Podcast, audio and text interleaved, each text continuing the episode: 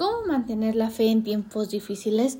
Para mantener la fe debemos de confiar, ser perseverantes a cualquier reto o situación que se nos presente, ya que Dios y la vida nos pone a cada persona diferentes retos y circunstancias que sabe que saldremos adelante. Así que debemos de ser muy perseverantes en la oración y hablar con Dios. Mi mamá siempre me ha dicho que Él siempre está en todos lados, aunque no lo podemos ver ni escuchar, Él siempre está ahí. Así que la perseverancia en la oración es así como podemos mantener la fe en tiempos complicados durante nuestra vida. Así también como confiar en Dios, no importa qué tan duro sea el momento por el que estemos atravesando o la gran dificultad con la que estemos viviendo.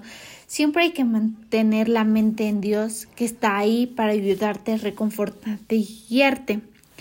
Ser paciente también y ser comprensivo.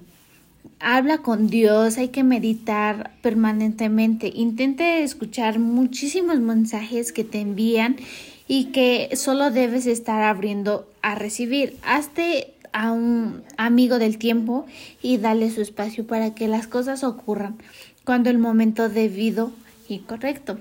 También así debemos de ser agradecidos. Cuando piensas en todo lo que tienes para agradecer, te das cuenta del inmenso amor de Dios por nosotros, desde el aire que respiras hasta los momentos más bellos que has vivido.